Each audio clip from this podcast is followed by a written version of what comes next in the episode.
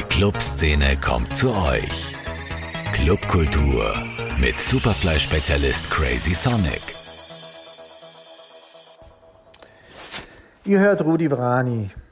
Eigentlich wollte ich meine kleine Podcast-Reihe mit weit erfreulicheren Themen beginnen. Es gab schließlich viele neue Dinge, über die man in Wiens Clublandschaft berichten konnte. Der Dolce Praterstraßenclub beispielsweise hatte erst Anfang März eröffnet. Ein Showroom in Sachen Soundkonzept. Der Club O unter der Staatsoper, die ehemalige Albertina Passage, war gerade im Begriff, sich als der DJ-Superstar-Treffpunkt der Stadt zu etablieren. Die Clubszene schickte sich an, sich für einen ereignisreichen und dichten Frühling zu rüsten, indem es schon wie die Jahre davor hieß, noch teurere Acts, noch mehr Konkurrenzkampf, noch mehr Werbung.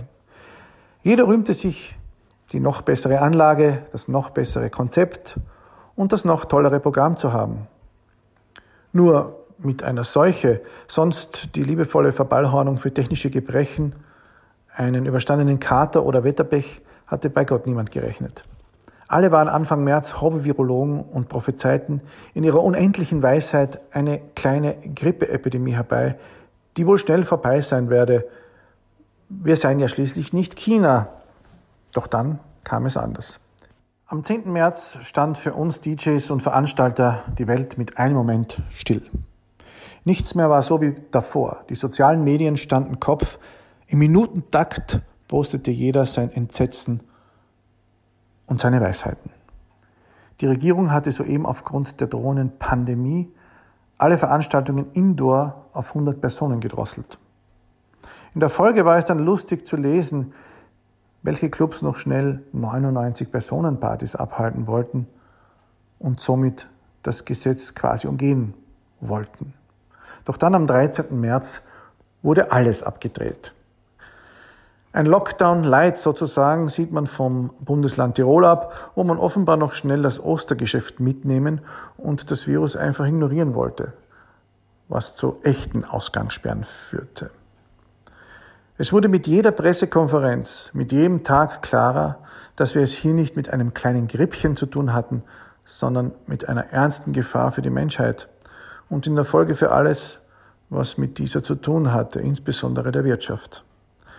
Rasch war klar, Vergnügen und Spaß sind vorerst abgeschafft. Partys verschoben, Gigs gecancelt, Bookings storniert. Step by Step wurde klar, was das für die DJ-Szene bedeutete, nämlich nichts Gutes. Nach der Schockstarre und dem üblichen Gejammer fanden sich die einen im Härtefonds, die anderen im Nirgendwo wieder. Denn wer sein Business als Teilzeitbeschalter betrieb und nebenbei noch einen Job hatte, musste alsbald erkennen, dass dafür im staatlichen Härtefonds nicht viel übrig war. Wer das Ganze hauptberuflich über Jahre so recht und schlecht verfolgt hatte, zumeist in Kombination mit Veranstaltungen und kleineren Nebenjobs, fragte sich nun ratlos, was nun? Wohin dürfen wir uns wenden? Wie überleben wir die nächsten Wochen? Und spätestens seit Anfang dieser Woche wissen wir nun, dass Events, wie wir sie kannten, wohl erst im Spätsommer wieder möglich sein werden. Und dann auch nur im lokalen Segment mit den lokalen DJs. Denn die große Reisefreiheit wird wohl noch lange auf sich warten lassen. Auf die Hobby-Virologen folgten in den langen Wochen der Isolation, die man nun daheim mit seiner oder seinem Liebsten verbringen musste, die Zukunftsforscher. Liz Hirn und Tristan Hawks erklärten uns täglich in Gehirnwäsche, was passieren könnte, wie die Welt aussehen würde, wie man sich verhalten solle und wie wir uns darauf vorbereiten könnten, wenn wir einmal wieder normal leben würden. Doch wie können das elektronische Musikdienstleister, DJ und sonstige Lebemenschen, die bisher die große Freiheit genossen und ihr kleines oder großes sauer verdientes Geld zumeist Volley wieder in die Nachtwirtschaft gossen, denn überhaupt verstehen? Waren sie nicht vielseitig desinteressiert, aber ständig am Reisen? Dieses Festival am Strand, dort Open Air tanzen, immer auf der Suche nach Erfüllung und oberflächlichem Glück. Gar nicht alle mussten nun zu Hause sitzen und sich neu sortieren. In den sozialen Medien kochte es über. Jeder hatte Tipps, wo man noch schnell eine Förderung oder einen Zuschuss beantragen könnte. Bewusst wurde uns das Ganze wohl bis heute noch nicht. denn wir sehen noch kein Ende der Krise. Hätten wir doch was Gescheites gelernt. Fakt ist, viele wurden davon kalt erwischt und hatten nicht damit gerechnet. So etwa auch die stets besonnene Grand Dame der österreichischen Technoszene Electric Indigo auf die Frage, wie gut oder schlecht sie darauf vorbereitet gewesen sei, dass plötzlich ein Virus den totalen Stillstand für ihr Geschäft bedeutet. Darauf war ich überhaupt nicht vorbereitet. Das schwante mir erst am 10. März. Davor hatte ich nicht im entferntesten daran gedacht, dass alle Lokale in all den Ländern, in denen ich normalerweise auftrete, für Monate geschlossen werden können. Ich habe dazu auch noch andere DJs gefragt. Gerald van der Hint etwa, DJ und Veranstalter des Meat Market, Fish Market und Ficken Plus. Der etwa meinte hierzu, also ich glaube, so wie die meisten war ich gar nicht darauf vorbereitet. Äh, wir haben Glück ein bisschen, dass wir in letzter Zeit sehr viel äh, Veranstaltungen gehabt haben, die erfolgreich waren und damit gibt es einen finanziellen Puffer. Aber man rechnet natürlich nicht damit. Man hat äh, Vinyl-Releases geplant gehabt, die sich damit finanzieren etc. Also es trifft uns hart und unvorbereitet. Hast du auch gar nicht gedacht, dass das irgendwie kommen könnte, nachdem so viel schon in den Medien berichtet worden ist, dass das so schnell gehen könnte? Also, dass es so schnell geht, habe ich mir nicht gedacht. Und vor allem, also ich glaube, jeder war schockiert. Wir haben zuerst gehabt Veranstaltungen ab 1000 Leuten. Wie da die Zahl 100 gefallen ist, da ist mir, da weiß ich noch genau, da bin ich im Auto gesessen und da ist mir mal alles sozusagen runtergefallen. Doch wie gut waren nun alle Künstler und DJs für einen Notfall wie diesen vorbereitet? Haben alle über alle Events und Bookings, die nun flach fielen, Verträge, schriftlicher oder mündlicher Natur, die den Verdienstentgang auch glaubhaft dokumentieren? Und was bedeutet das finanziell für die Künstler der Nacht? Der stets perfekt informierte Wiener Haus-DJ Steve Hope sagt dazu Folgendes. Ähm, ja, ich habe ich hab das Glück, dass ich alles dokumentiert habe, wirklich. Und auch wirklich äh, zu, sagen wir mal, 80 Prozent meiner Shows auch schriftliche Verträge habe. Ansonsten halt nur Beauftragungen, schriftliche, schrift per Mail äh, zum Beispiel.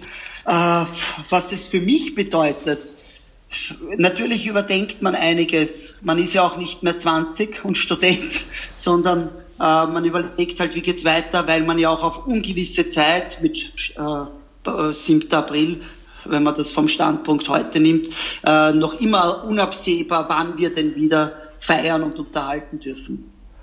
Finanziell und persönlich, natürlich trifft es mich persönlich, weil ich das auch lebe, was ich tue. Also es ist ja nicht für mich nur Job. Ähm, und finanziell ist es natürlich eine Wahnsinnskatastrophe. Man muss sich vorstellen, von, von 0 auf 100, aber halt in umgekehrter Reihenfolge. Glaubst du, dass viele Kollegen von uns ihre Dinge nicht so gut geordnet haben und da ein bisschen durch den Rost fallen werden? Definitiv. Also hundertprozentig.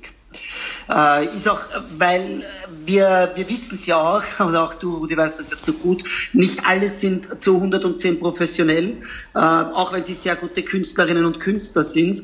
Aber wirklich strukturell oder mit Strukturen reich gearbeitet wird ja leider sehr selten bei uns in der Szene. Das wird sich definitiv nach dieser Situation auch ändern. Auch bei allen anderen scheint nun der Wille, alles zu dokumentieren und endlich groß zu sein. Schon allein, um der Beweispflicht gegenüber diversen Förder- und Stützungsstellen Genüge zu tun. Denn eines ist und war immer klar. DJs stehen bei einem Totalstillstand des gesellschaftlichen Lebens wohl am längsten im Regen. Außer sie haben das Glück, schon lange und tief in der Szene verwurzelt zu sein, wie etwa beim Beispiel Electric Indigo, die das Glück hatte, im letzten Jahr ein erstaunliches Comeback gefeiert zu haben, gut verdient hatte, jetzt auch Tantiemen für Aufführungs- und Vervielfältigungsrechte fällig geworden sind und sie außerdem einen Kompositionsauftrag im Rahmen eines künstlerischen Forschungsprojektes erhalten hatte und dafür jetzt schon einige Monate vor Ersterführung einen Teil ausbezahlt bekommen hatte. Für andere sieht es aber hingegen etwas weniger rosig aus. So meinen etwa Gerald van der Hint und Steve Hope dazu.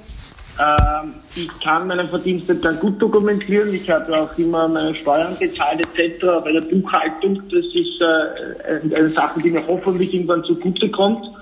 Äh, ich habe auch einen Job, einen Vollzeitjob, damit bin ich finanziell abgesichert, äh, was sich jetzt als Vorteil herausstellt, weil viele Leute haben mir gesagt, warum ich immer das antue etc. Ähm, natürlich weiß ich aber nicht, ob ich dann in, diese Härteförderungen überhaupt reinfalle. Also es kann ein Vorteil wie ein Nachteil sein. Es kann halt sein, dass ich jetzt mit meinem privaten Geld die Verluste bezahle, aber dann wird es halt so sein. Ja, das habe ich die ersten Jahre habe ich immer Verluste gehabt bei meinen Partys, dann ist es halt jetzt auch mal so. Und das ist halt auch das Schade an der ganzen Geschichte. Mich trifft vielleicht nicht so hart wie andere, äh, die jetzt da stark ins finanzielle Minus rutschen, weil es ist ja gerade ganz gut für uns gewesen. Aber ähm, das ist natürlich auch bitter, wenn das erste Mal seit zehn Jahren die Zahlen schwarz sind und nicht rot und man nicht von privatem Geld ständig einzahlt. Wenn dann so etwas kommt, ist natürlich auch ein bisschen ein Dämpfer. Aber ich glaube, dass es anderen schlechter geht. Ähm, finanziell und persönlich halte ich es durch. Ähm, wie lange ist, ist, ist unklar. Wir, wir müssen halt alles zurückfahren. Es gibt halt dann keine Vinyl-Releases mehr. Man kann halt äh, im, Prinzip nicht, äh, nichts vorplanen, keine Anzahlungen leisten. Man muss überlegen, ob man noch ein Studio braucht etc. Aber durchhalten wird man es auf jeden Fall. Ja. DJs haben immer noch kein eigenes Gewerbe in Österreich. Man darf den Beruf sozusagen nur als freies Gewerbe ausüben, dafür aber dieselben Steuer zahlen wie jeder andere mit Gewerbeschein. Was dies nun für die Phase 2 beim Härtefonds bedeutet, werden wir wohl erst sehen. Denn sehr viele haben wohl das dem Job anheime typische Chaos in ihrer Buchhaltung, beziehungsweise vermutlich bewusst wenig Gewinn gemeldet, um so wenig wie möglich Sozialversicherung zu zahlen, was ihnen jetzt auf den Kopf fallen könnte. Einen Teil der Verantwortung dafür tragen aber auch die Clubs. Einmal abgesehen von einigen großen Diskotheken, die ihre DJs anstellen, etwa auch den berühmt-berüchtigten Wintersport-Diskotheken. Denn die Gagen in den Clubs sind zumeist erbärmlich niedrig. Und die meisten DJs übten dies als reinen Nebenjob aus. 150 bis 200 Euro netto bekommt ein DJ in Wien in den Clubs. Wer Glück und ein paar Releases mehr hat, vielleicht 250. Ausnahmen sind selten, etwa im Volksgarten. Und zumeist eng damit verknüpft, einen gewissen Sound spielen zu müssen und sich künstlerisch eher zu verbiegen, denn zu begradigen. Das meiste Geld wird in Wien den internationalen Top-Acts in den Rachen gestopft, die vor allem in den letzten Jahren immer utopischere Gagen verlangten. Äh, es ist ja immer lustig, wenn die Leute sprechen von einer Künstlersozialversicherung und Künstlerfonds. Das Problem Nummer eins ist einmal, dass man als DJ und elektronischer Künstler einmal nicht als Künstler anerkannt ist in Österreich und auch nicht auf der Wirtschaftskammer. Man muss sich vorstellen, wir haben im Jahr 2020 nicht einmal die Möglichkeit, ein ordentliches Gewerbe zu lösen, weil es das Gewerbe DJ oder elektronischer Dienstleister ja gar nicht gibt. Das ist einmal Fakt. Ähm, das Zweite ist, dass sich äh, die AKM, jetzt als Beispiel, weil wir die Streams vorhin angesprochen haben, zwar nicht bei uns meldet, wie man uns unterstützen könnte, wo ich die Aufgabe schon von Ihnen sehe, ähm, aber sehr wohl zum Beispiel bei Clubs und anderen fremden Orten, wo du dann als DJ streamst, sofort sich melden, um denjenigen zur Kasse zu bitten, obwohl ja ein Club genauso bei einem Stream null Einkommen bekommt wie auch ein DJ. Also ich fühle mich da total, total ähm, allein gelassen und ich glaube, ich bin da nicht allein. Man sieht das ja auch bei vielen Kolleginnen und Kollegen, die auch oft äh, Unterstützungen anfragen und abgelehnt werden aus irgendwelchen Gründen.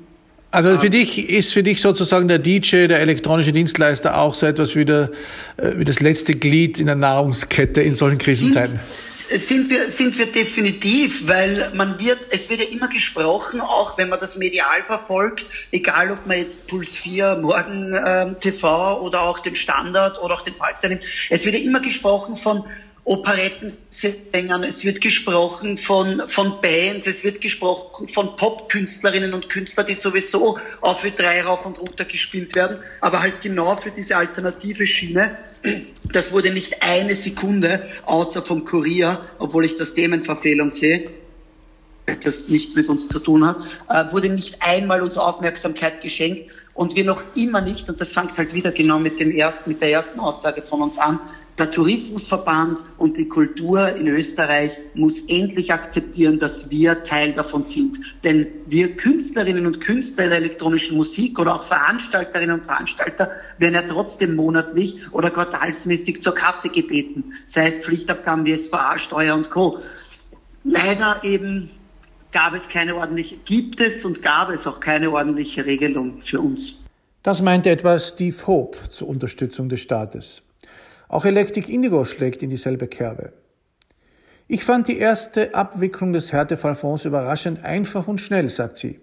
Aber natürlich sind 1000 oder gar nur 500 Euro für die meisten Leute viel zu wenig, um ein Gefühl der vorläufigen Sicherheit zu bekommen.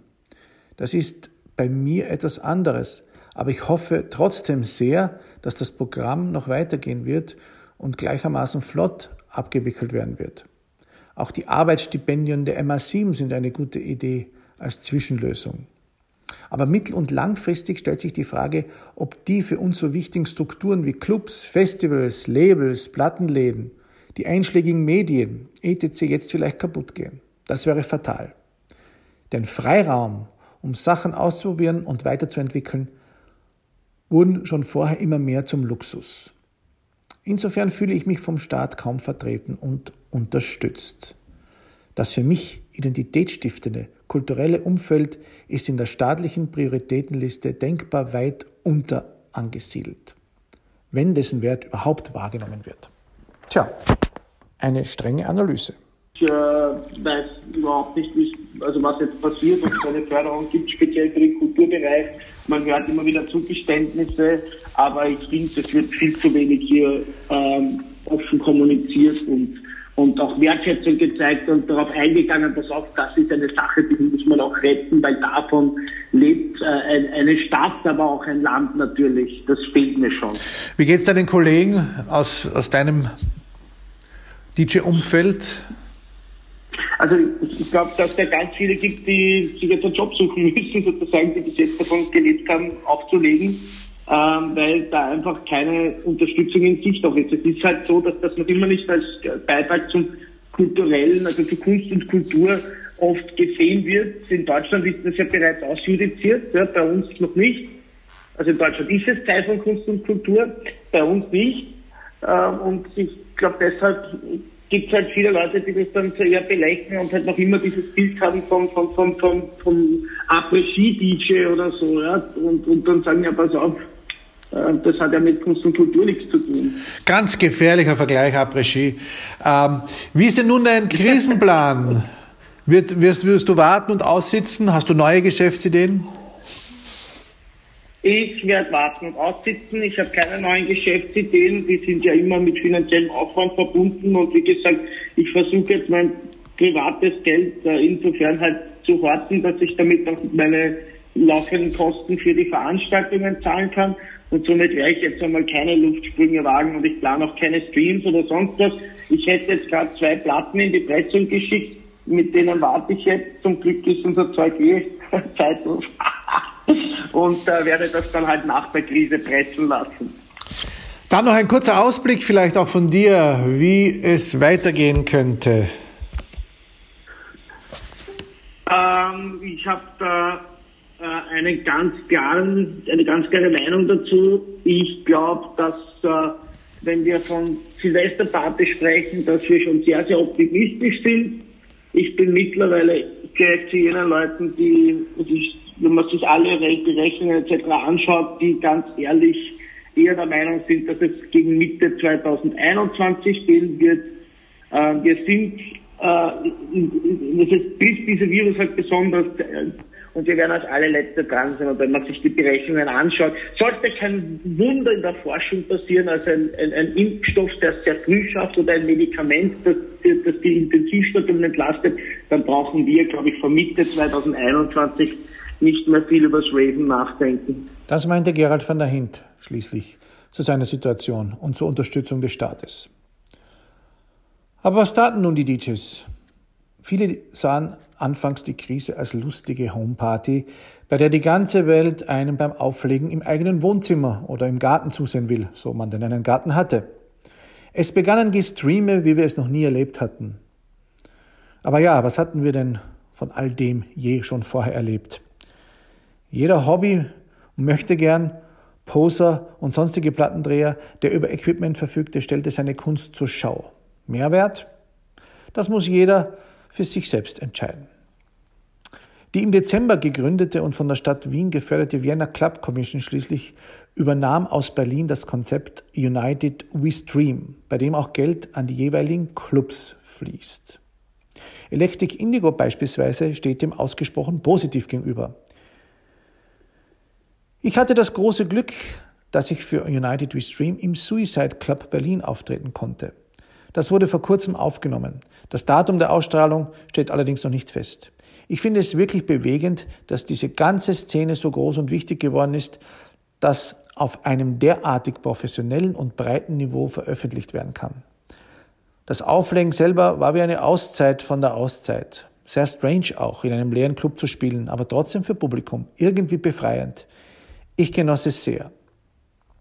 Etwas anders sehen das Steve Hope und Gerald van der Hint. Also zu den Streams, den Wohnzimmerstreams, ja, es ist eine nette, nette Abwechslung. Äh, ich finde es aber auch, bin ich sehr d'accord mit dir, dass es schon zu viel ist. Vor allem, weil halt sich irgendwie alle auf Freitag und Samstag stürzen. Vielleicht wäre eine Struktur auch wieder besser.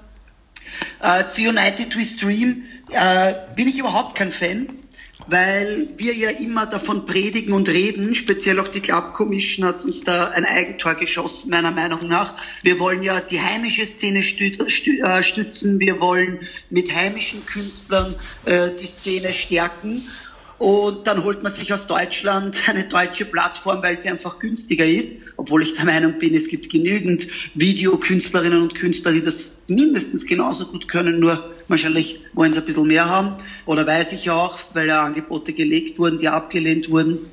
Ähm, ich finde es auch generell, dass uns die Politik, der Staat ähm, sehr, sehr alleine lässt. Speziell uns.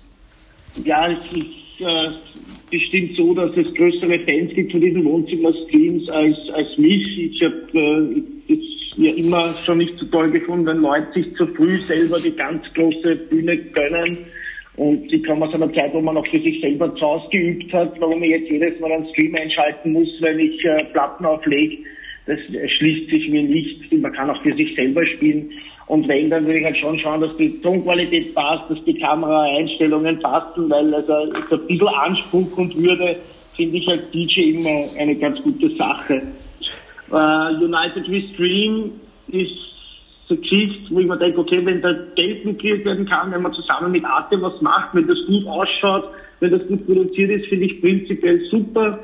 Jetzt speziell für Wien, ich bin ja da für die erste Geschichte im Werk angefragt worden und habe es dann nicht gemacht, weil eben da mit den Leuten intern im Werk äh, also zu wenig kommuniziert wurde.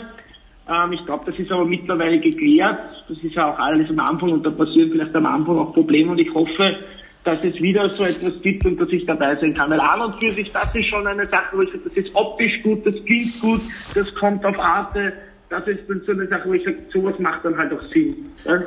Ein äußerst kontroversielles Thema, als wie man sieht. Jedenfalls sind Streams derzeit das Einzige, was den DJs bleibt. Und davon gibt es nun einige.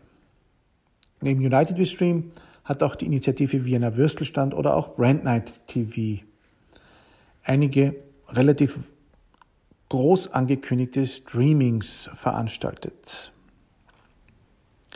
Welche Erkenntnis bleibt nun von der großen Krise? Sind die DJs die Letzten in der Nahrungskette? Eines wird in der Reihung des großen Lockdowns jedenfalls offensichtlich. Veranstaltungen und Clubs werden als erstes abgedreht und höchstwahrscheinlich als letztes wieder zugelassen. Das trifft aber Gastronominnen genauso wie Künstlerinnen. Ich würde davon absehen, hier ein unnötiges Ranking einzuführen, das noch dazu viele andere gesellschaftliche Aspekte außer Acht lässt, meint etwa Electric Indigo. Und sie fügt suffisant an, es wäre zum Beispiel wohl angemessener, ausländische Saisonarbeiterinnen im Bad Snauntal als die letzten in der Nahrungskette zu bezeichnen. Wie haben aber nun viele internationale DJs reagiert?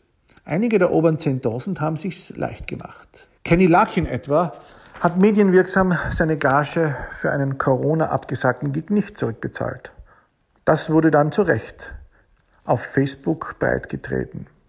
Die meisten jedoch blieben fair, gaben die Gagen zurück und fühlten mit den Veranstaltern und Clubs und suchten nach Lösungen.